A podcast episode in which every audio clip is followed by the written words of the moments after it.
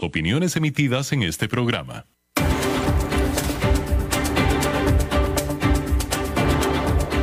Inicia a las 5 con Alberto Padilla. Un programa diseñado con el objetivo de llevarte diariamente un tema de actualidad, acompañado siempre de reconocidos editorialistas, de lunes a viernes a las 5 de la tarde por CRC 89.1 Radio. A las 5 con Alberto Padilla. Hola, ¿qué tal? Saludos, bienvenidos a esta emisión de A las 5 con su servidor Alberto Padilla. Muchísimas gracias por estarnos acompañando. Le mando afectuosos saludos desde las instalaciones y la señal de CRC 89.1 FM en San José, Costa Rica, desde donde estamos transmitiendo hasta el punto en el tiempo y en el espacio en el que usted nos está escuchando, porque estamos saliendo en diferentes plataformas, comenzando por Facebook Live, en la página de este programa, a las 5 con Alberto Padilla. También en podcast, estamos disponibles en las principales vías para ello, Spotify, Apple Podcast, Google Podcast, etcétera. Y también eh, comentarle que aquí en Costa Rica este programa que sale en vivo en este momento a las 5 de la tarde se repite todos los días a las 10 de la noche aquí en CRC 89.1 FM. En esta ocasión, detrás de los cristales, el señor David Guerrero controlando los incontrolables y la producción general de este programa a cargo de la señora Lisbeth Ulet. Bueno, a ver, vamos con tres cosas de última hora. Esta que le voy a comentar primero es de último, prácticamente de último minuto, porque hace 10 minutos acabo de ver en vivo, y no sé si algunos más ustedes lo vieron, en vivo en el canal de YouTube, la prueba que hizo SpaceX, esta agencia espacial de Elon Musk, la prueba de este cohete reutilizable que iba a ser originalmente ayer, pero que ayer se pospuso en el último segundo y se pospuso para hoy. Bueno, hoy hace 10 minutos se hizo la prueba. Esta prueba era la primera sobre este cohete, el SN8, eh, que tiene la característica de ser, o que tiene la aspiración de tener la característica de ser 100% reutilizable, y para eso esta prueba, la primera, iba a consistir en hacerlo despegar que se elevara hasta 15 kilómetros de altura sobre la costa de Texas, casi en la frontera con México. En 15 kilómetros se apagaban los motores con lo cual el cohete se acuesta eh, de manera horizontal, como si fuera avión, y va a empezar a caer, porque la posición normal del cohete en realidad es horizontal. Y entonces, eh, y todo esto que iba a hacer fue, así es, así fue esta prueba hace 10 minutos, y desde 15 kilómetros de altura hasta casi tocar la tierra, bajó de panza, vamos a decirlo así, el cohete y después la prueba consiste en que cuando estuviera en los últimos metros a punto de tocar la Tierra, los boosters, estas turbinas eh, eh, muy poderosas, se encienden, enderezan el cohete de nuevo de manera horizontal para que aterrice de la misma posición como despegó. Bueno, todo eso se cumplió en esta prueba. Sin embargo, al tocar tierra, explotó y se destruyó por completo. Quiero pensar que venía con una velocidad demasiado alta. Eso es lo que quiero pensar que pasó. Pero al tocar tierra en perfecta posición eh, vertical, el cohete explotó y se hizo trizas. Hay que decir que Elon Musk eh, había dicho que él a esta prueba le daba una en tres posibilidades de ser exitosa. Una en tres. Y bueno, eh, y precisamente previendo que solamente tenía pocas posibilidades de ser exitosa, tienen preparados ya otras tres naves, la SN9, la SN, no, dos naves, creo que son dos nada más las que tienen preparadas, ya listas para hacer una prueba similar, pero con los ajustes que tengan que hacer después de esta prueba que falló. Así es que bueno, pero esto acaba de ser hace 10 minutos, lo acabo de ver en vivo muy interesante. Bueno, eso es en cuanto a eso. Un poquito antes, en esta misma tarde, hay que decir que el gobierno federal de Estados Unidos, el FBI, o mejor dicho, el Departamento de Justicia de Estados Unidos, anunció que levantó una investigación formal sobre los tratos de el hijo de Joe Biden, Hunter Biden, en los tratos y negocios que hizo con China. Esta eh, denuncia que hizo la campaña de Donald Trump desde el principio, que Donald Trump trató de insistir durante los debates presidenciales, los cuales el presidente electo, entonces candidato Joe Biden, negó que su hijo haya estado en nada ilegal. Quizá no, pero el punto es que el Departamento de Justicia de Estados Unidos ahora sí ya levantó una investigación formal sobre los negocios de Hunter Biden en China.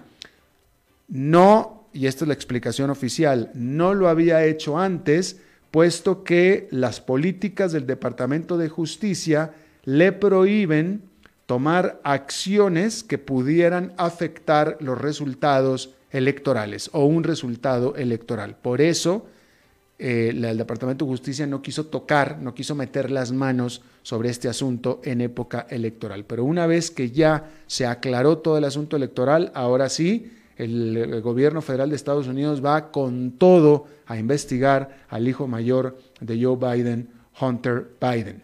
Bueno, otra bomba que se informó el día de hoy en otra, una demanda legal, una demanda, no voy a decir sin precedentes, pero sí muy llamativa, que no se había repetido desde 1999 contra Microsoft, el gobierno de Estados Unidos entabló una demanda antimonopolio en contra de Facebook. Ahora sí, el gobierno de Estados Unidos se va con todo en contra de la primera de las grandes tecnológicas de Silicon Valley, Facebook, y el gobierno eh, acusa a Facebook de ser un monopolio y quiere y demanda que Facebook sea partida, sea dividida. Concretamente, la, la, exigencia, la demanda del gobierno es que Facebook se deshaga de WhatsApp y se deshaga de Instagram,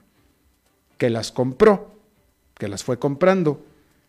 Y por si usted no sabía, Facebook es propietaria de WhatsApp y de Instagram. Bueno, pues el gobierno quiere que se deshaga de ellas. Vamos a ver, este va a ser un litigio que va a durar muchos años, va a dar mucho de qué hablar. Hay que decir que en este tipo de intentos el gobierno federal no ha sido muy exitoso, no lo fue en la última gran demanda en su tipo que tuvo contra Microsoft, que quería que también se partiera, que se dividiera en varias partes. Esto fue a finales del siglo pasado, en 1999, y no lo logró. Así es que eh, el récord del gobierno en estos intentos no es muy bueno pero sin embargo sí es una noticia, eh, una noticia bomba, una noticia bomba que va a sacudir al mercado eh, o a la industria tecnológica. No es la única empresa Facebook a la que el gobierno la, tenía en la mira, también tenía en la mira y tiene en la mira a Amazon y también tiene en la mira a Google, pero la primera contra la que se fue es contra Facebook. Así es que pues bueno, este es el primer día de lo que serán varios años de mucha información a este respecto. Bueno, eso fue todo entre eh, las noticias de último minuto. Bueno, empezamos hablando de Tesla y de Elon Musk. Vamos a seguir hablando de ellos o de él, porque el propio fundador y presidente de Tesla, que es Elon Musk, advirtió que las acciones de su automotriz eléctrica estaban ya demasiado caras. Pero pues eso no impide y al contrario genera que la empresa tome ventaja de la espectacular corrida que han tenido sus acciones y Tesla anunció que pondrá en el mercado para su venta hasta 5 mil millones de dólares en acciones de la empresa. Es la segunda vez que toma esta decisión Tesla en solo unos meses y por supuesto que tiene todo el sentido hacer un movimiento así. Las acciones de Tesla han explotado 677% solo en lo que va de este año.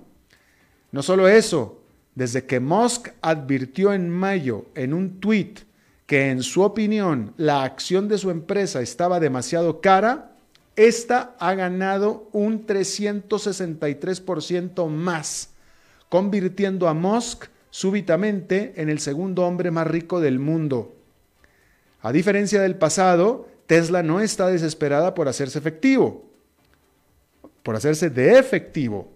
En septiembre, Tesla tenía en caja 14.500 millones de dólares, que es más del doble de lo que tenía al comenzar el año.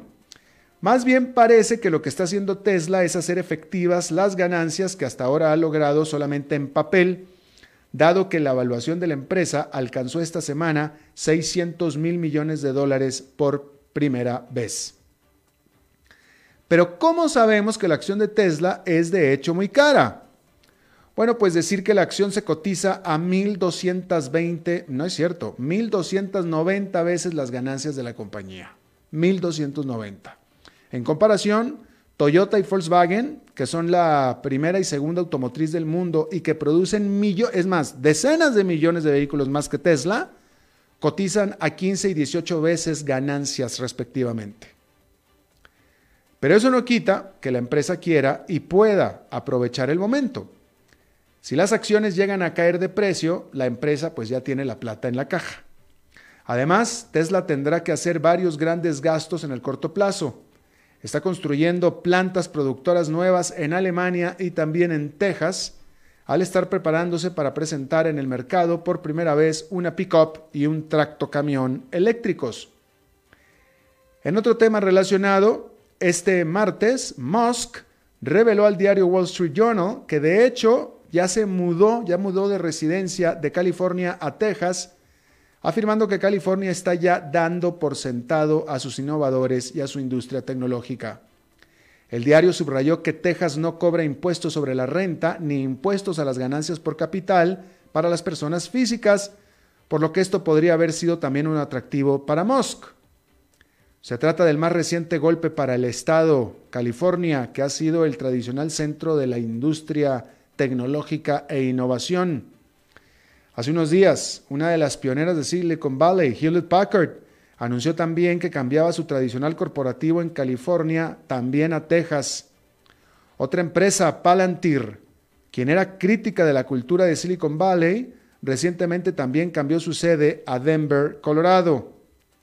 El corporativo de Tesla sigue estando en California, al igual que la aeroespacial de Musk, SpaceX, pero el propio Musk ha tenido encontronazos con las autoridades de ese estado, sobre todo por el cierre obligado de su planta productora durante la pandemia.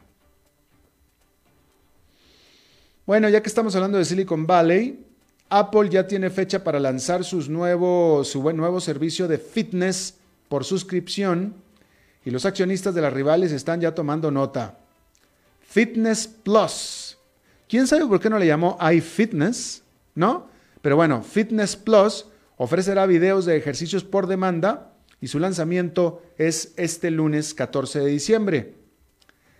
Pero ya hay un servicio similar y muy conocido en Estados Unidos que es Peloton o Peloton, que aparte vende bicicletas estacionarias y caminadoras de alto precio, y cuyas acciones oscilaron cuando Apple hizo el anuncio. Apple había anunciado el servicio en septiembre y dijo que sería compatible con las métricas utilizadas en su Apple Watch. Apple Plus costará 9 dólares 99 centavos por mes o bien 79.99 anuales. El programa tendrá toda una serie de videos de rutinas, desde yoga y baile hasta entrenamiento para fortaleza, que pueden ser usados en cualquiera de los aparatos Apple. Por su parte, Peloton ofrece un servicio de membresía similar por $12.99 con videos por demanda e incluso streaming en vivo de clases de yoga, jogging, ciclismo, etc. Su servicio todo incluido cuesta 39 dólares al mes, pero requiere un aparato de pelotón, como por ejemplo la bicicleta o la caminadora. Respecto de su nueva y formidable competencia, el presidente de Peloton, dijo en septiembre que la entrada de Apple, una de las más importantes empresas del mundo, es una muestra del valor del producto de Peloton. Recalcó que la diferencia entre ambos servicios es que Apple ofrece solo software, mientras que Peloton ofrece ambos, software y hardware. Peloton ha sido una de las estrellas de la pandemia, con sus acciones explotando 316% en lo que va del año, con los consumidores buscando ejercitarse encerrados en casa. Sin embargo, por supuesto, será interesante seguir el cada vez más saturado mercado de ejercicio en casa. En Europa, hay que decir que hace solamente unas semanas, el ministro de Salud de Alemania presumía del mejor manejo sobre los demás que su país estaba haciendo de la segunda ola del coronavirus. Pero eso fue hace unas semanas. Hoy ya no puede presumir aunque quiera. A diferencia de las demás economías grandes de Europa, en Alemania los casos de COVID-19 están aumentando los fallecimientos diarios están en niveles récord. El martes perecieron 590 personas y en algunos hospitales las unidades de cuidados intensivos están sobrepasadas. Durante la mañana del miércoles, la canciller Angela Merkel en el Bundestag hizo una emotiva súplica a los alemanes para que hagan más por reducir los números. Merkel apoya, de hecho, las recomendaciones de un panel de expertos urgiendo a Alemania a cerrar las empresas, tiendas y oficinas y extender las vacaciones escolares navideñas. Pero Merkel no tiene el poder de hacerlo. De hecho, desde hace tiempo, de hecho, desde hace tiempo, Merkel ha venido advirtiendo que los líderes de los estados alemanes que son los que toman las decisiones sobre salud social y otras políticas importantes, han sido muy complacientes con la propagación del virus. Pero en Alemania, enfrentando una Navidad muy complicada, la razón que ha tenido Merkel ahora, pues francamente, no es consuelo para nadie. Al sur de ahí, en Francia, el gobierno ahí presentó este miércoles un proyecto de ley muy controvertido con el objetivo de reducir la propagación de la más radical ideología islamista. La idea original del presidente Emmanuel Macron fue la de controlar el separatismo islamista. Pero este proyecto ya no menciona al Islam, en parte pues para evitar las acusaciones de que estigmatiza a los musulmanes. Ahora en su lugar pretende reforzar los principios de la República, dice. Entre las medidas están restricciones a la educación en casa de los chicos, con el objetivo de dificultar las enseñanzas radicales. Esto es diferente de la propuesta original que pretendía prohibir por completo la educación en casa. También impone reglas más estrictas sobre la inspección y financiamiento de lugares de culto y prohíbe a los doctores emitir certificados de virginidad. Este proyecto de ley se ha venido diseñando durante meses y contiene una provisión que no se contemplaba originalmente. Prohíbe la diseminación de la información sobre el lugar donde vive o trabaja alguna persona si esto pone en riesgo su vida. Y esto es como respuesta directa al ataque terrorista en el que el maestro de escuela Samuel Paty fue identificado en redes sociales con lo que un asesino le cortó la cabeza. Esto fue hace tan solo unas cuantas semanas. Bueno, por cierto que esta es otra noticia muy importante también de esta tarde, o sea, de las últimas horas respecto de las elecciones de Estados Unidos. El fiscal general del estado de Texas, demandó a otros estados, demandó a Georgia, demandó a Michigan, demandó a Pensilvania y a Wisconsin sobre la elección del 3 de noviembre, es decir, la elección presidencial. La demanda del fiscal general que se llama Ken Paxton alega que estos estados de manera ilegal cambiaron sus políticas de votación o las reglas de votación durante la pandemia con la pandemia como excusa y que por tanto los resultados ilegítimos, que en los que ganó Joe Biden, en todos estos estados ganó Joe Biden, de manera ilegítima alega la demanda y por tanto entonces diluyó el poder de votación en el colegio electoral que tiene Texas como uno de los estados más grandes de la Unión Americana. Eso es lo que alega la demanda de Texas. Solamente, eh, solamente la Corte Suprema de Justicia de los Estados Unidos puede escuchar disputas entre los estados, de tal manera que esta es una demanda ante la Suprema Corte de Justicia. Después de que Texas dio esa noticia, varios estados más se han estado uniendo a la demanda de Texas. Concretamente, que yo lo sé por oficial, el estado de Missouri y el estado de Alabama. Después por ahí leí, por ahí vi en alguna red social que eran varios estados más, pero eso no se la puedo dar por cierta porque no puedo verificar la, la información. Lo que sí puedo verificarle con toda seguridad es que a Texas se le unió al menos dos estados, Alabama y Missouri. Eh, según lo que yo he estado leyendo, la consenso es que será difícil que la Corte Suprema de Justicia eh, vaya a tomar esta demanda, pero sin embargo, ahí está. Vamos a ver qué sucede. Eh, y si cierta. Ah, bueno, obviamente Donald Trump ya, ya dijo, ya se refirió y ya dijo que esto era el gran momento que él estaba esperando, así fue lo que le dijo él, que este es el gran momento que él estaba esperando y que por supuesto que iba a ayudar a Texas a impulsar esta demanda. Ahí lo tiene usted. Eh, hablando de la demanda que el gobierno de Estados Unidos hizo contra Facebook, hay que decir que el gobierno de Australia también presentó una ley para forzar a Facebook y a Google a que paguen a los medios noticiosos y periodísticos australianos que son presentados en Facebook en la parte de Newsfeed de Facebook y también de Google Search o del buscador de Google. Las autoridades australianas dijeron que esta propuesta de ley haría que eh, la industria de noticias de Australia sea más viable y sustentable. Básicamente le está acusando a estos medios, a Google y a Facebook, de piratearse las noticias de los medios de comunicación noticiosos, ¿no?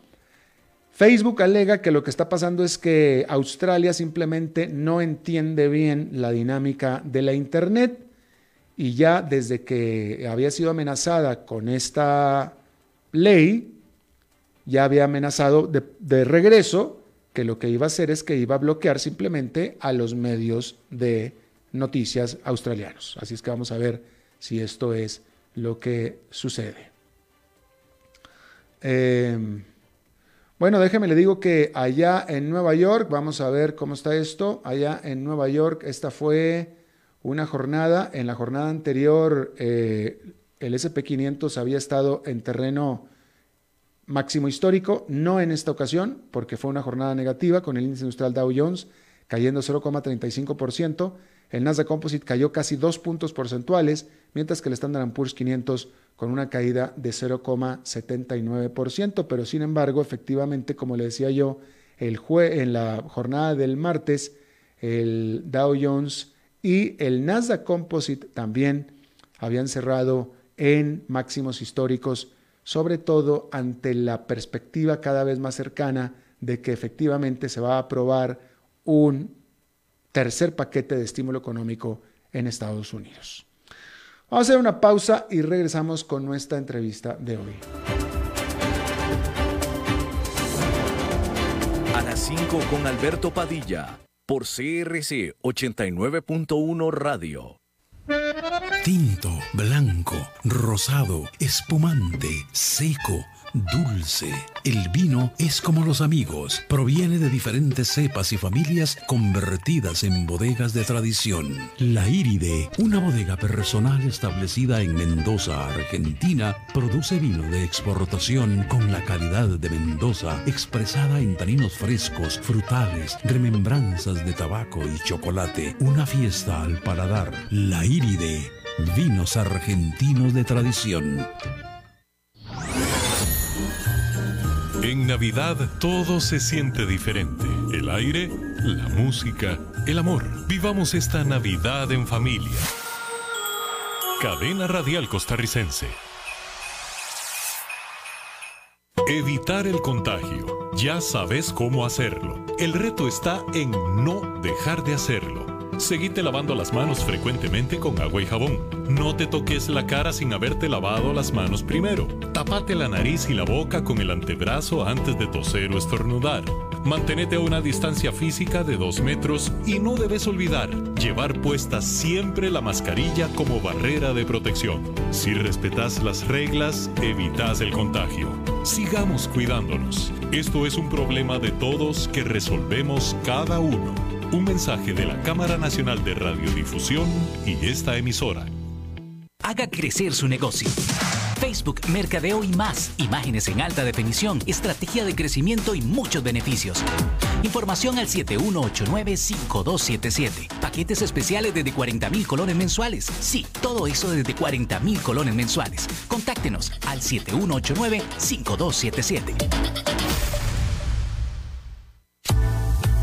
Desde Maipú, Mendoza, la tierra del olivo nos llega aceite de oliva Laur. Su delicada y elegante textura, así como su afrutado aroma vegetal, lo convierten en un aceite especial para paladares exigentes. Disponible en tres variedades: Laur Cruz de Piedra, Laur Aceite de Oliva Extra Virgen y Laur Gran Mendoza Aceite de Oliva Extra Virgen. Lo mejor de tres zonas en una sola botella. Galardonado con el Gran Prestige Gold en el Terra Olivo 2018. Aceites de oliva Laur no pueden faltar en tu mesa.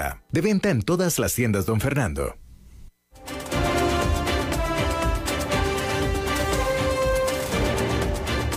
Seguimos escuchando a las 5 con Alberto Padilla. Muchísimas gracias por continuar con nosotros. Bueno, en una noticia que se dio en Costa Rica, hay que decir que, y, que es una noticia pues, de, alto impacto, ¿no? Y, pero, pero pues bastante técnica, así es que es lo que vamos a hablar con nuestra entrevistada. Pero los clientes bancarios que pidan una nueva prórroga, readecuación o renegociación de sus créditos con los bancos a partir del 1 de diciembre, no podrán mantener la categoría de riesgo que tenían antes de la crisis. Este es el titular de la nota, ¿no? Por supuesto que hay mucho más detrás de esto, pero como me parece a mí que tiene elementos técnicos bastante, eh, pues eso, técnicos, ¿no? Voy a pedirle a nuestra invitada de hoy, que es nadie menos que Rocío Aguilar, actual superintendente de entidades financieras de Costa Rica y quien hasta hace poco fuera ministra de Hacienda de este país, eh, está con nosotros. Muchísimas gracias, doña Rocío, me da gusto saludarla de nuevo. Muchísimas gracias vamos a tener un problema de comunicación. A ver, muchísimas gracias, don Alberto. Un gran gusto de saludarlo y, por supuesto, en el mayor interés de poder explicar eh, de la forma más sencilla posible estos aspectos que son técnicos. Exactamente, lo son. A ver, la problemática es que con la pandemia y consecuente crisis financiera, o eh, crisis económica, mejor dicho, eh, definitivamente una gran recesión económica, pero para mucha gente es crisis. Eh, mucha gente ha tenido, se ha visto obligada a pedir una renegociación de sus créditos con los bancos. Este es, este es el hecho número uno. El hecho número dos, que también es pregunta, ¿esto ha significado o necesariamente afecta las calificaciones de crédito de estas personas? ¿Cierto? Es correcto, pero creo que vale la pena antes hacer alguna explicación. Sí, por favor. El CONACIF, eh, a través de un conjunto eh, de medidas, eh, vino colaborando precisamente para que los tanto las empresas como los hogares que se estaban viendo, se habían visto afectados por la pandemia, tuvieran durante un periodo que varía desde un año, seis meses, una serie de medidas con el propósito que los bancos pudieran efectivamente ayudar a esas hogares y empresas en una etapa en donde en algunas oportunidades ni siquiera se podían acercar a las entidades. En esas medidas, una de las más importantes fue la desactivación del análisis de la capacidad de pago. Es decir, los clientes podían efectivamente hacer operaciones de readecuación eh, prórrogas, reestructuraciones, sin que las entidades tuviesen que, aplicando la metodología eh, que tiene la, el CONACIF, tuvieran que hacer la calificación de pago o más bien registrar el análisis de la capacidad de pago. Efectivamente, eso entró a regir en marzo y en conjunto con esa medida también se liberó a las entidades de la obligación de hacer análisis de estrés para el seguimiento de las operaciones y también se desactivó una medida que implicaba que una, un, mayor un mayor número de prórrogas eh, implicaba también una revisión en la calificación. A la par de esto se tomaron medidas en cuanto a las estimaciones contracíclicas que habían venido acumulando las entidades, de tal forma que se pudiera suspender la acumulación eh, y, otro conjunto de medidas alrededor de las medidas de carácter prudencial. Eh, en agosto, esto nada más para tener esto en cifras, esto llevó a que en el sistema financiero se hicieran prórrogas, readecuaciones a más del 48% de las operaciones y por un saldo eh, cercano al 45% de todas las carteras. Dado que no se estaban, y con esta medida reflejando los verdaderos riesgos que se acumulaban en el sistema, en agosto pasado la superintendencia le solicitó a cada entidad que hiciera algo así como un análisis eh, completo de cuál era la situación de sus carteras. Las entidades hicieron una calificación de riesgo alto eh, viable, pero también de empresas de riesgo alto no viable, riesgo medio y riesgo bajo. A partir de esa calificación que hicieron las mismas entidades, se tomó la decisión para que a partir del primero de diciembre las nuevas operaciones, readecuaciones, fueran sometidas a un proceso de calificación. Entonces, tal vez la primera afirmación no es que eso les baja la calificación, esto dependerá de cada operación en particular. Para que este proceso se pudiera hacer de la forma más ordenada posible, de manera simultánea, se le permitió a los bancos que si esas nuevas calificaciones implicaban un, mayor monto de estimaciones, pudiesen utilizar las estimaciones contracíclicas para ser aplicadas a esas nuevas estimaciones específicas. Adicionalmente, se hicieron algunos ajustes que van a estar vigentes hasta diciembre del año 21 para flexibilizar los parámetros de suficiencia patrimonial. Esto se pudo hacer porque Costa Rica, hace ya algunos años, había tomado la decisión de tener niveles de suficiencia mayores, exigir, digamos, un mayor nivel de capitalización a las entidades que lo, digamos, los parámetros internacionales. Entonces, esto les va a permitir, digamos, ir haciéndolo de manera gradual. Mm. Adicionalmente, se acompañó de dos medidas importantes de flexibilización. Una es que existen un conjunto de lineamientos para medir la capacidad de pago de, las, de los sujetos de crédito, en los cuales se amplió, digamos, la definición de lo que podía ser la recuperación de un cliente, de tal manera que algunas eh, definiciones que eran bastante estrictas en cuanto a que tenía que ser durante un periodo, se hiciera una lectura de que esa readecuación o prórroga le permitiera al deudor efectivamente eh, salir adelante. Eso es una importante flexibilización porque va a ayudar a la, a la vez que se van mostrando eh, los riesgos en los balances, seguir eh, protegiendo a los clientes. Y por último, se acompañó también de otra medida, y es que en el sistema financiero, cuando un cliente en alguna entidad es calificado con lo que se llama un CPH3, que puede ser por su propia morosidad o bien porque en el pasado haya dado en pago eh, un bien o porque o el fiador haya tenido que atender la operación y un determinado conjunto de cosas, obligaba a que en el resto del sistema se aumentaran las estimaciones en porcentajes que iban desde el 20% sobre la parte no cubierta de la operación. Y eso se flexibilizó y entonces para operaciones que están al día en el sistema, ya no hay que hacer esta estimación del 20%, sino si está al día del 5%, si es menor a 30, del 10% y así sucesivamente.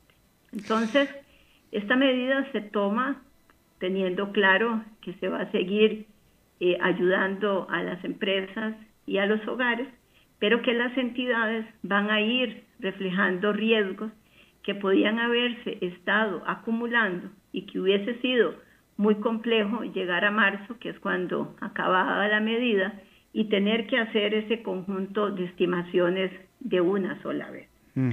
Y recordemos que en esta materia efectivamente hay varios intereses que tutelar. Por supuesto, están las personas y empresas que están pasando por estas eh, situaciones tan complejas, pero también en el balance de los bancos hay inversionistas, hay depositantes, y hay una responsabilidad nuestra de mostrar efectivamente de la mejor manera posible la situación de los bancos. A esto agreguemos que en diciembre se acerca el momento en donde los estados financieros son auditados y los auditores externos van a tener eh, que calificar estos estados u opinar sobre estos estados y confirmar si efectivamente reflejan de manera razonable los riesgos.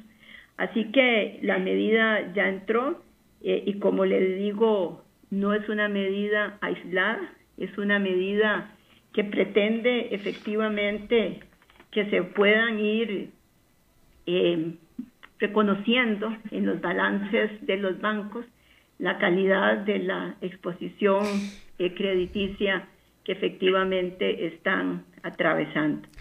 Los clientes pueden seguir siendo ayudados, atendidos y por supuesto estas medidas adicionales que le complemento, que de alguna forma permiten utilizar estimaciones eh, que se estaban acumulando como contracíclicas, o bien aquellas estimaciones que, como le mencioné, había que hacer por el efecto contagio. Con esta nueva metodología eh, se liberan más de 35 mil millones que los bancos van a poder, y únicamente para eso, por supuesto, utilizar eh, para reforzar de la mejor manera las estimaciones. A ver, bueno, levante la mano el que no entendió absolutamente nada. Ya la estoy, ya la estoy levantando yo. Este, a ver, vamos a aterrizar esto. Explíquemelo con manzanas y con peras. Si yo tengo un crédito con el banco y yo tengo que pedir al banco que me lo renegocie, puesto que estoy teniendo menos percepción, ya no gano tanto como antes, etcétera, necesito pagar menos de ese crédito y necesito acercarme al banco a renegociarlo. ¿Qué va a cambiar? ¿Qué, ¿En qué me beneficia o en qué me afecta esta medida que usted nos acaba de explicar, doña Rocío? Como lo ha hecho el banco hasta la fecha, le va a poder seguir haciendo las prórrogas que le, había venido haciendo. La única diferencia es que el banco va a tener que calificar ese riesgo, eh, que puede ser que se mantenga, que se haya incrementado, y hacer las... O sea, ese riesgo, ese riesgo que represento yo. Eh, el riesgo que usted eh, representa. Pero adicionalmente, si en ese riesgo que usted eh, representa efectivamente hay una rebaja en su calificación, los efectos va a ser hacer estimaciones adicionales, si así se requiriera, o bien que tomen de otro conjunto de estimaciones que se autorizan usar para eh, que reflejen el riesgo.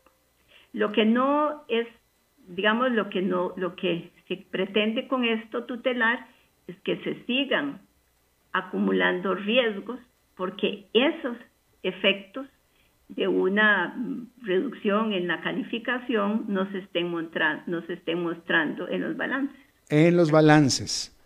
Eh, ok, pero, pero eso eh, en los balances de los bancos, de los bancos, obviamente. Correcto. Ya. Claro, porque entre más riesgo hay en el balance de un banco, es decir, entre más clientes con alto riesgo hay en el balance del banco, esto aumenta el costo para el banco, ¿no es cierto? Perdón. Esto, esto efectivamente, el banco va a tener eh, que requerir de más capital. Claro. Podría ser una razón. Entonces, la idea es que los bancos se preparen para que efectivamente puedan eh, atender esas necesidades incrementales, que como le mencioné, no es una medida aislada. A la par de eso, se ha, se ha dejado por un periodo, por un, una medida que va hasta por un año plazo, para que si esto impacta la suficiencia patrimonial, no implique un grado de irregularidad de la entidad, sino que esto también se fue suavizando. Claro, y, y esto, esto a mí, eh, bueno, pues definitivamente si yo en lo personal tengo menos ingresos y por lo tanto tengo que ir al banco, yo automáticamente represento más riesgo en ese crédito para el banco. Eh, ¿Esa calificación se me queda, se me baja a mí mi calificación? ¿Yo voy a ser menos sujeto a crédito en el futuro? Vamos a ver, esa calificación dependerá del apetito de riesgo de cada uno de los bancos y de la forma en que le vayan a reestructurar su operación. Por eso es que simultáneamente se modificaron las definiciones que mm. tenían que ver con ese nivel de riesgo de los clientes. Claro. El banco, por ejemplo, si usted se le redujo, vamos a decir, en un 40%, en un 50% sus ingresos, el banco lo que va a hacer es reestructurar la operación de acuerdo a su capacidad de pago. Y si en esa reestructuración de acuerdo a su capacidad de pago concluye que usted puede salir o que la operación se puede recuperar, esto quiere decir que no hay por qué bajarle la calificación. Mm, ¿Me ah, explico? Lo que sí es importante es que si esa calificación, eh, yo llego a la conclusión de que usted puede salir, pero que hay todavía algunos riesgos que se podrían exacerbar, pues entonces le, le baja la calificación eh, y la estará revisando periódicamente. Entonces, al final, eh, eh, al final, doña Rocío, esto lo que significa es que se flexibilizan las reglas para los bancos para poder ser más flexibles en el manejo de estas calificaciones, puesto que en general la cartera de los bancos ha aumentado el riesgo porque los clientes han estado con menos capacidad de pago producto de la fuerte recesión económica de este país. Y nada de eso se estaba reflejando en los balances de los bancos porque la normativa había sido desactivada y se desactivó con la claridad de que eso se hacía para que se pudiese efectivamente proteger a las empresas y a las personas.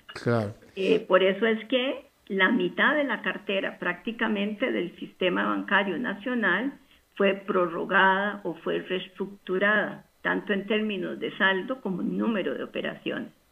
Entonces, eso se va a poder seguir haciendo. Lo que queremos es que en ese proceso se empiecen a reflejar los riesgos, si es que implica eh, o, no un riesgo. Claro.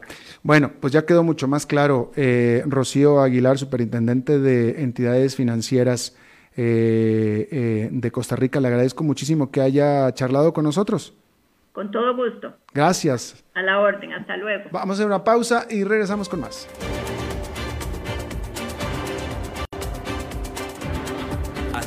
con Alberto Padilla por CRC 89.1 Radio.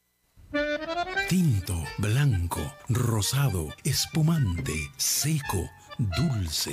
El vino es como los amigos, proviene de diferentes cepas y familias convertidas en bodegas de tradición. La Iride, una bodega personal establecida en Mendoza, Argentina, produce vino de exportación con la calidad de Mendoza, expresada en taninos frescos, frutales, remembranzas de tabaco y chocolate. Una fiesta al paladar. La Iride, vinos argentinos de tradición.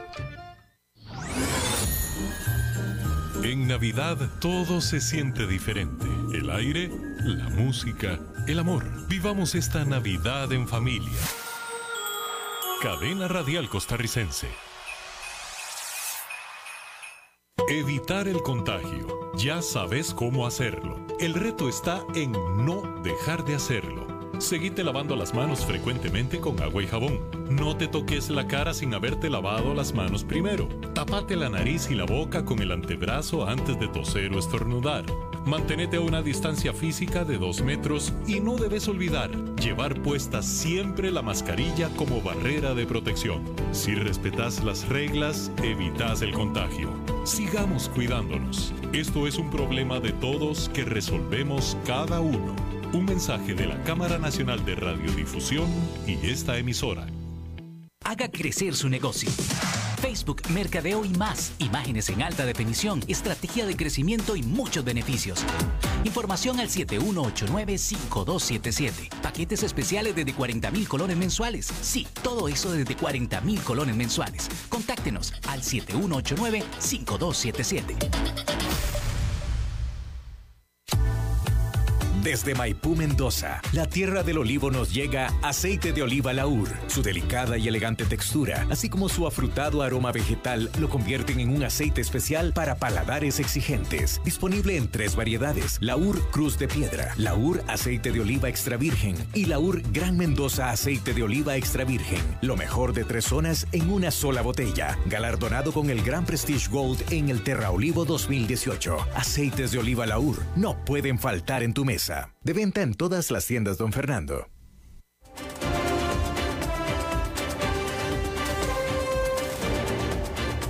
Seguimos escuchando a las 5 con Alberto Padilla. Bueno, es miércoles y los miércoles usualmente nos enlazamos con el programa de Bit 94.7 en la estación hermana 94.7 FM. no, no, Sí, porque ahí está Maritza, precisamente. No, no, don't tell me, don't tell me that. No. Maritza. No, no. Maritza. Mi amor. ¿Cómo estás? ¿Eres tú mi príncipe azul que un día soñé? Yo seguramente sí soy. Bueno, mi príncipe, más bien. Estoy muy descolorido, pero si soy azul para ti, ¿o qué? De, pelito blanco. Exacto. Mi vida, mira, ¿cómo estás? Muy bien, Maritza, extrañándote. Hace tiempo que no charlábamos tú y yo. Es verdad. Pero, bueno, eso sí. Robertito, ¿cómo hacemos? Este, porque no me oigo mucho, chiquillo. No. No, no, si me pudieras ayudar. Te voy a decir una Yo te escucho, este, nosotros te escuchamos. Este chico, este. Nosotros te escuchamos muy bien, Maritza, ¿eh? Ah, bueno, mi amor. Te tengo chisme. Chisme, nos encanta el chisme. A ver, ¿qué? Te tengo chisme y una cosa que pasó en Brasil. Yo siempre insisto, yo traigo notas y cosas insólitas. Y siempre doy, chiquillos, si no me creen, para eso está Google. Esto yo no lo estoy inventando, lo que voy a contar a continuación. Veme lo que pasó en Brasil. Y esto es eh, risible y penoso. Te voy a hacer una pregunta. ¿Dónde ha sido, dónde ha sido el lugar que vos digas, bueno, más extraño, donde has guardado dinero? Que no sea en un, un lugar extraño, debajo del colchón, este, en la media, no sé a dónde. Pues creo recordar que alguna vez tal vez guardé dinero ah, en, el zapato, creo, en mi zapato, en, la suela. Ay, otra abundancia, es otra, eso dicen los chinos. Ah, creo, si mal no recuerdo, creo que sí metí dinero así en la planta del pie. En bueno, es que fíjate vos que hay un senador en, Brasil, bueno, en todo lado está la corrupción, yo sé, pero en Brasil la corrupción, la corrupción es este, espeluznante. Y fíjate vos que a un senador se le hizo un, descalabre porque este pillo se quiso dejar dinero para, eh, de recursos públicos destinados a combatir el COVID, la gripeciña, dice Bolsonaro. Y fíjate vos que le han hecho un allanamiento. Ay, mi vida. Y si yo te digo el dónde se escondió el dinero que tenía, no, no, no sé, te va a seguir de espaldas. Eh, ¿En el cuerpo o en la casa? en las nalgas. Se mi amor, se lo ha escondido en las nalgas para que no lo pescaran. O sea, en los calzoncillos, pues. No, No, en las nalgas, adentro, inside. O sea, se lo introdujo. Sí, pero no, yo no te estoy hablando de, no, no te estoy hablando del aniceto. Te estoy hablando mi vida como una alcancía en las nalgas. Entre los, Veme, la entre- policía entre los federal cachetes. este, halló unos 30 mil reales, te estoy hablando que son unos 5 mil 300 dolarucos, y parte de los billetes, este, él se lo había escondido en, en- en varias partes en los bolsillos, y donde le van requisando, Pues sí. tenía dinero, billetes metidos between, ¿cómo se dice nalga en inglés? Between the- en, entre- en- en inglés se dice coloquialmente eh, entre los cachetes, in- between the cheeks. Bueno, Butt cheeks. o sea, Oye, mi vida, oye que- me asusté. oye que- O sea, eso es dinero sucio. Oye, sí, sucio. sí, definitivamente sí. Pero perdóname que te diga, Hani. Imagínate la chollazón y la chimazón de tener billetes. Mi vida, los billetes tienen filo. Imagínate cómo te vas a meter. Pero eso es ser muy corrupto en la vida. No, bueno, pero pues bueno, pues es que, a ver, si tú eres un ladrón, ya te robaste dinero y vienen y te allanan y tienes el dinero en la mano, en la masa, pues No, antes... no, en las nalgas. Bueno, no, pero estoy diciendo, antes sí que no se lo puso más adentro todavía, pues si el tipo estaba con, con la policía ahí, pues sí. Digo, sí, chiquillo, pero Bueno, miras que a mí pues. eso me desilusiona tanto, Bueno. este, cabecita de algodón. Imagínate, dinero destina. Ay, te tengo otra. Te Otra. tengo otra. Ahora, Tenemos tiempo. yo te voy a decir una cosa, Maritza, si tú quieres vivir rica en tu vida, cásate con un político brasileño o, me- o rica mexicano. ya estoy. Lo que me hace falta es dinero. Exactamente. Si quieres vivir millonaria, cásate con un eh, político brasileño o político mexicano también. ¿Y sabes qué le pasó a Mike Tyson? A Mike Tyson, ¿qué le pasó? Al boxeador. Veme que te doy un dos por uno. Él este, reveló Mike Tyson que este, es, a mí esto me dejó pero flipando. A ver. Que él eh, eh, eh, en sus años de boxeo que usó un pene falso para pasar el test de drogas. O sea, la orina. Sí, Ah, yo he usado un pene falso, es cierto, pero no para esos fines. Tú has usado un pene fa- ok, como diversión. Ya, como, mi como- vida, que bueno, no, después te cuento. Pero fíjate que este chiquillo, este, ve, ve, pero ve que, pero ve O sea, la orina, usó orina falsa, usó orina ¿Ah? falsa, orina falsa. No, sí, imagínate que este chiquillo era la orina de la esposa y usó un artilugio como en forma fálica que, lo, que, que él se lo ponía en la entrepierna y apretaba los muslos para enviar esta orina limpia a través, a través de este pene falso. Chiquillo, esto no lo estoy inventando, O sea, esto pero lo eso, eso- confesó él. eso era como para pretender que estaba orinando enfrente de los inspectores, ¿o qué? Exacto, y que su orina saliera limpia. Bueno, ¿y si, la- y, y si sale embarazada? Eso es la torta. Que le Exacto. Mike Tyson, vas a tener un taicito. Chiqui. Mike Tyson, estás embarazada. ¿cómo fue- en qué- a, a quién fue que mordió en la oreja? ¿Vos te Ah, sí, claro, a Evander Holyfield. ¿A quién? Evander Holyfield. Maritza, pero lo de la orina de embarazo sí es cierto. Cuando la, la esposa le advirtió, a partir de ahí él empezó a usar orina del hijo. Ah, porque ¿ves? le dijo que podía estar embarazada. Bueno, él lo que usó, este, yo no sé, él, él lo que confesó, no sé la orina si era de quién. Lo que te digo es que Bueno. ya llegar a las instancias de usar un pene falso, Bueno. teniendo uno, hay que desperdicia. Bueno, Imagínate. al, al, al final, Maritza, nos diste dos notas de corrupción. eh, eh, ahora sí me estás entendiendo, estás hilando igual que chiquillos, ¿qué pasa? Empecemos el 20, el 21 este, de una manera bonita, Pues de sí. una, chiquillos, hay que ser uno, ¿cómo se dice esto? Este, ay, se me fue la palabra, ayúdame. Ay, pues no sé cuál palabra quieres usar. Conociéndote Y- a ti, mejor ni pretendo. Este, y- y- inmaculado, ¿Ves? sin, sin mancha. Oye, Maritza, ya se te acabó el saldo. Ay, no, mi vida, pero ¿cómo? Ya se te acabó el saldo, Mi desafortunadamente. vida, yo nada más puedo decir una cosa. Si alguien quiere ayudarme a mejorar mi vida, puede hacerlo. Pero solo acepto consejos en efectivo. Ay, qué Ay, bonito. muy bien, muy bien. Te mando un beso, corazón. Ah, yo te mando dos a ti. Ay, gracias. Bueno, eso es todo lo que tenemos por esta emisión de A las 5 con servidor Alberto Padilla. Muchísimas gracias por habernos acompañado. Espero que termine su día en buena nota, en buen tono y nos reencontramos en 23 horas. Que la pase muy bien.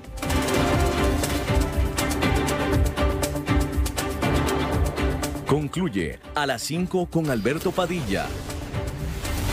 Un programa diseñado con el objetivo de llevarte diariamente un tema de actualidad, acompañado siempre de reconocidos editorialistas, de lunes a viernes a las 5 de la tarde por CRC 89.1 Radio, a las 5 con Alberto Padilla.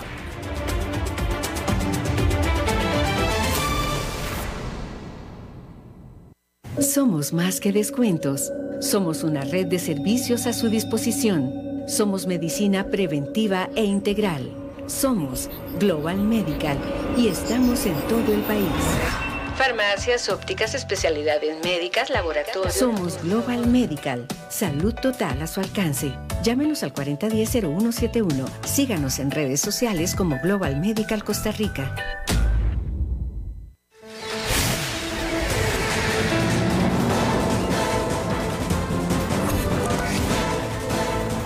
Inicia el resumen informativo en noticias CRC 89.1 Radio. Hola, ¿qué tal? Son las 17 horas con 57 minutos y estos son nuestros titulares. El presidente Carlos Alvarado comparecerá ante los diputados por el caso UPAD. Sobre el tema, el exministro de la presidencia, Víctor Morales, aseguró que el decreto que creó la UPAD es legal. Las obras en circunvalación y ruta 1 iniciarán en enero. Heredia registra una reducción de 1.100 delitos en comparación con el año anterior. En el mundo, Estados Unidos demanda a Facebook por monopolio. En los deportes, Herediano recibe esta noche a Saprissa en el primer duelo de las semifinales. Asamblea Legislativa. Los diputados de la comisión que investiga el caso de la Unidad Presidencial de Análisis de Datos, UPAD, aprobaron una moción para llamar a comparecer al presidente Carlos Alvarado el 10 de febrero del próximo año a las 9.30 de la mañana. La moción será presentada ante el resto de los legisladores para que ese día se suspenda la sesión ordinaria del plenario, así como las sesiones de cualquier otra comisión. El diputado y jefe de fracción del Partido Acción Ciudadana, Enrique Sánchez, aseguró que es un irrespeto a la investidura presidencial. Cada vez que yo veo que en una moción se pone la fecha y el lugar de una audiencia, eso nunca ocurre, no ha ocurrido en ninguna audiencia. En todas las audiencias se coordina previamente con la persona, se coordina una posible fecha y que en el caso del señor presidente no se tenga la deferencia de coordinar previamente con Casa de Presidencial la fecha, de coordinar las condiciones, de pretender que el presidente venga al plenario legislativo a una, a una exposición, claramente es una es un irrespeto a la investidura presidencial, me parece, y eh, no debería ser la forma en que culmine el trabajo de esta comisión legislativa. Infraestructura. Los trabajos viales en el Monumento al Agua y la ampliación en la, circulación, en la circunvalación iniciarán en enero, según lo informó esta mañana el Ministerio de Obras Públicas y Transportes. Estos trabajos contemplan ampliar en 10 carriles la circunvalación y Ruta 1. Además, pretenden construir una nueva infraestructura en el puente sobre el río Torres. Las obras estarán a cargo del Fideicomiso Ruta 1, operado por el Banco de Costa Rica, y actualmente se encuentra en el proceso de cumplimiento de las condiciones previas para la orden de inicio del diseño. Seguridad. Heredia registra 1.100 delitos menos en lo que va del año en comparación a las cifras del 2019. Según un informe de la sección de análisis y estadística de la Fuerza Pública, en cuanto a hurtos, hubo una disminución de 565 y 298 asaltos menos. Con respecto al, respecto al robo de vehículos, la reducción es de 99 casos y 30 sustracciones menos de artículos que estaban dentro de un vehículo, conocido como popularmente como tachas. En cuanto a robo a vivienda y comercios, los números muestran una caída de menos 74 y menos 50 respectivamente.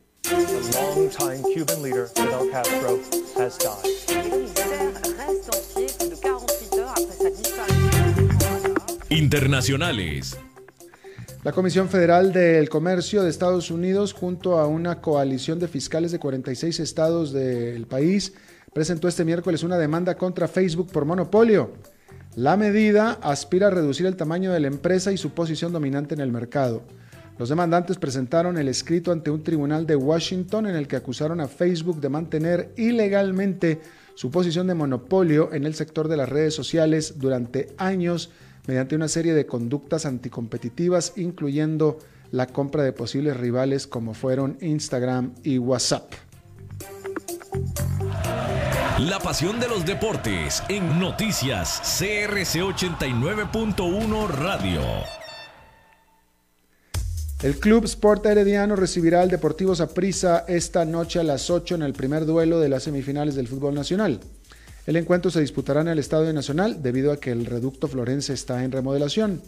El conjunto rojo y amarillo no podrá contar con el delantero John Jairo Ruiz, quien fue sancionado con seis partidos sin jugar luego de su expulsión en el encuentro con Jicaral. Mañana continuará la acción de los semifinales con el duelo entre Cartaginés y Alajuelense. Está usted informado a las 18 horas con dos minutos. La saluda Alberto Padilla. Que tenga buenas noches.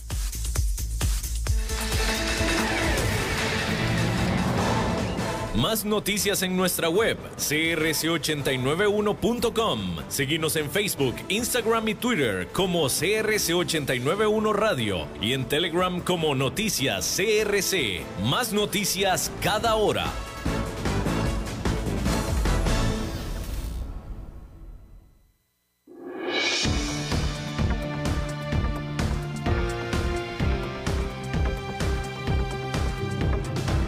Aquí comienza Buenos Días América, una producción de La Voz de América. El presidente Donald Trump firma una orden ejecutiva para garantizar la vacunación de los estadounidenses contra el COVID-19. La Organización Mundial de la Salud advierte que la decisión de vacunarse debe ser libre en una reacción a versiones sobre gobiernos que pretenden obligar la inmunización por ley. Estados Unidos respalda la consulta popular de la oposición en Venezuela mientras se denuncian ataques cibernéticos a sus plataformas digitales. Y en los deportes, la MLS perderá cerca de mil millones de dólares en 2020 a causa de la pandemia del COVID-19.